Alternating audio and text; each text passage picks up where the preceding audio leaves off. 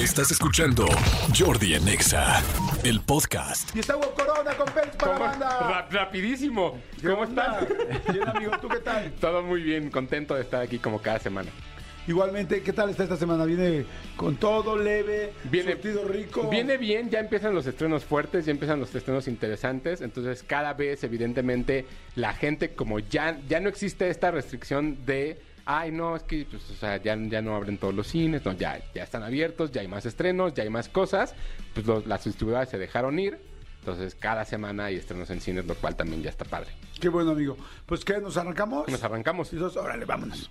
Una de las cosas que evidentemente a mí me sorprendió mucho fue ver eh, ya las salas llenas, ya las, las salas ya listas como para recibir a toda la gente. La verdad es que esta semana hay un gran estreno, pero primero nos vamos a arrancar con los de, los de tele. Y hay, hay un documental bastante curioso que está en Netflix que no sé si ustedes ubican eh, Pornhub, no sé si ubican esta, esta plataforma. Si no, a ver, ubican este, este sonido, a ver si ustedes lo ubican nada más.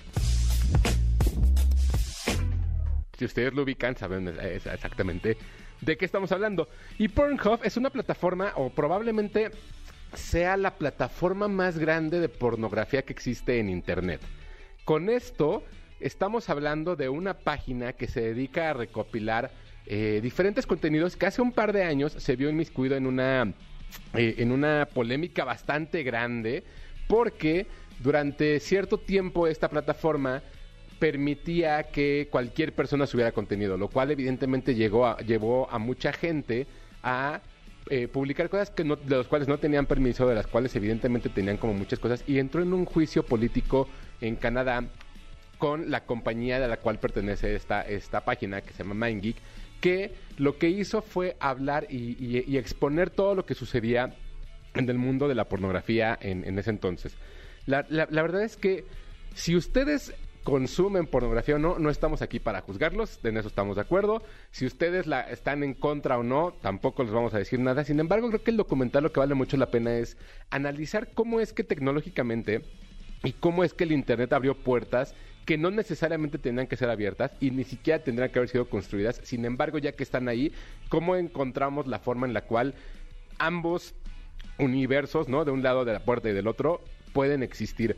Eh, el documental se llama Pornhub, el clímax del millón, y habla básicamente de cómo esta empresa multibillonaria, no millonaria, multibillonaria, se volvió el, el- como el target de toda esta, esta controversia y cómo es que los performers o los actores o la gente que interpreta este tipo de videos buscó la forma de defender a la marca, no necesariamente que tuviera que ser algo bueno o malo. Sin embargo, creo que el caso es bastante interesante. Es un documental que vale mucho la pena para entender ambos puntos de vista y cómo es que la polarizado de ambos casos tiene que ver con cómo es que se construye eh, esta idea de lo que es bueno y lo que es malo para la gente, ¿no? Es un documental que ya dijimos que está en Netflix, Money Shot, el clímax del millón, la historia de Pornhub, dos coronas y media.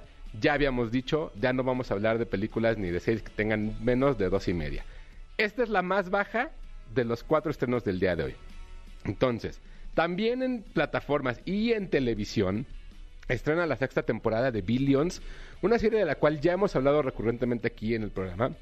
Una serie que, que durante mucho tiempo fue parte del pues como de los estrenos que tenía Showtime, después Netflix la compró y la adquirió para estrenar la sexta, la- la quinta temporada, perdón. Y ahora esta sexta llega por NBC Universal Plus. Esta plataforma no la mencionamos tanto porque es realmente nueva, tiene pocos meses, pero NBC Universal lo que tiene es que todo lo que ustedes pueden ver en los canales de, de NBC y, Uni- y- y Universal lo pueden ver en esta plataforma. Entonces, su estreno fuerte de estas semanas es Billions, que eh, básicamente es la historia de un, un personaje, eh, Bobby Axelrod, que tiene, que es billonario, que tiene muchísimo dinero, y cómo es que siempre busca más y en Estados Unidos existe una contraparte que es la Suprema Corte de Justicia, en este caso interpretado por Chuck Rose en- como, como un eh, fiscal que busca derrotarlo. Después de cinco temporadas lo logra y entra un nuevo personaje eh, al, al ruedo, por decirlo de alguna forma, que en este caso es lo, que nos va a llevar un poco a contar esta nueva temporada que arranca. La verdad es que si ustedes no han visto esta serie, yo les recomiendo muchísimo, es de mis seis favoritas de los últimos ocho años. Creo que el nivel de guion y el nivel de realización que tiene esta serie es impresionante. Eh, por ahí Paul Giamatti es es- está, está, actúa con una, con una sensibilidad y con una forma tan natural al, interpretar a su personaje. Evidentemente en las primeras temporadas estaba Damien Lewis como, como este eh, personaje billonario y ahora tenemos también a Corey Stoll que eh, lo vimos hace poco en Ant-Man. Creo que vale mucho la pena que la vean. Está en Universal Plus. Billions, esta nueva temporada, est- esta semana estrena su segundo capítulo. Ya pude verla toda, tiene 10 capítulos. Creo que es muy buena y dejan planchado el camino para la séptima que ya se anunció por ahí una sorpresa que no les vamos a arruinar para que empiecen a ver esta, esta última temporada que, se estrena en, NBC Plus. Está Billions, cuatro coronas y media. Luego, en cines, un estreno importante, un estreno en el cual todo el mundo estaba hablando de él.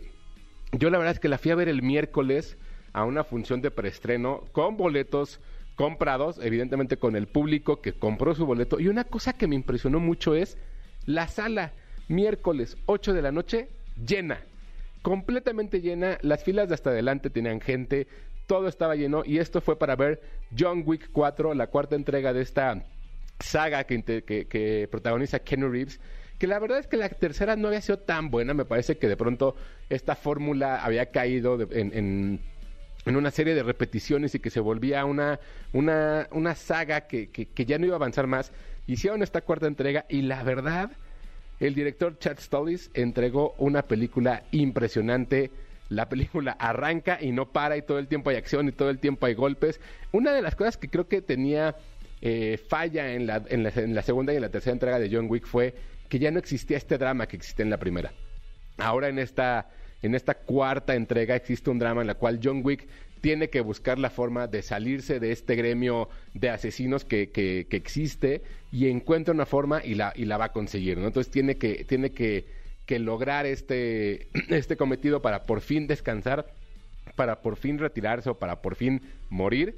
Cualquiera de las dos está, está abierta. La verdad es que las secuencias de, de acción son muy buenas. Me parece que eh, es muy curioso ver cómo, cómo eh, Keanu Reeves ya se ve viejo, cómo de pronto ya, ya, ya no se ve tan rápido y aún así la película lo hace ver bien, la película lo hace ver eh, activo, creo que tiene grandes momentos. Él no tiene las mejores peleas, pero sí tiene las mejores secuencias, que son como dos cosas completamente diferentes.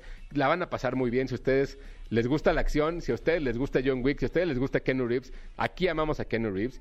Si a ustedes les emociona ver una película así, vayan, véanla en un cine porque después se van a arrepentir de verla en la pantalla chica, creo que es una, una, joya. John Wick 4, cuatro coronas y media.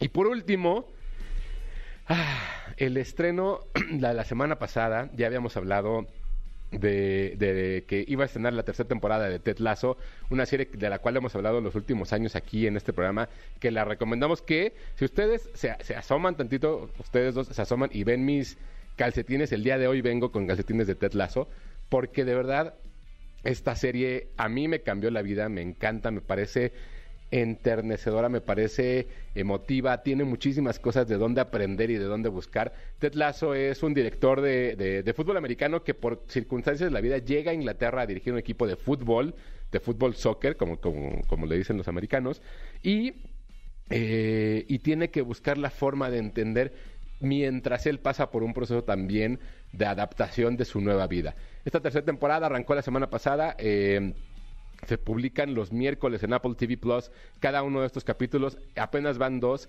pero desde el primer capítulo de esta tercera temporada ya tiene emociones, ya tiene cosas que te hacen sentir diferente.